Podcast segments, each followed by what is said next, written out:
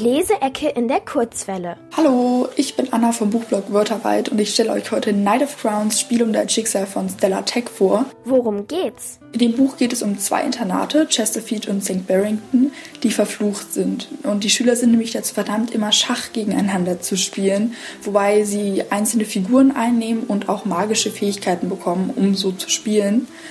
Und niemand hat es bisher geschafft, diesen Fluch zu brechen, obwohl das richtig viele versucht haben, da man halt, wenn seine eigene Figur stirbt, auch selbst stirbt.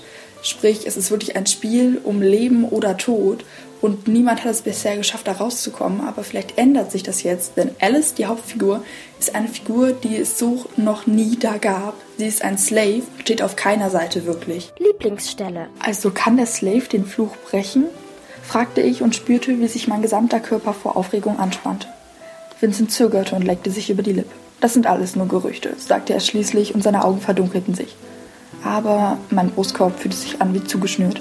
Was kann ich dann? Wir können darüber nur Vermutungen anstellen. Vincent musterte mich so intensiv, dass ich seinen Blick praktisch wie eine Berührung auf der Haut spürte.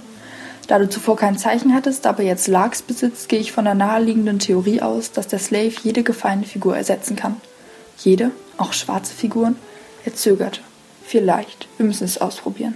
Wer sollte das Buch lesen? Also ich kann das Buch einfach nur absolut empfehlen. Ich würde jetzt etwa sagen ab zwölf Jahren. Es ist auch eines meiner persönlichen Lieblingsbücher. Und es ist natürlich was für Fantasy-Leser. Natürlich, die Figuren haben magische Fähigkeiten. Es geht um einen Fluch. Es ist eine Internatsgeschichte. Es gibt auch eine Liebesgeschichte, die aber nicht komplett im Vordergrund steht.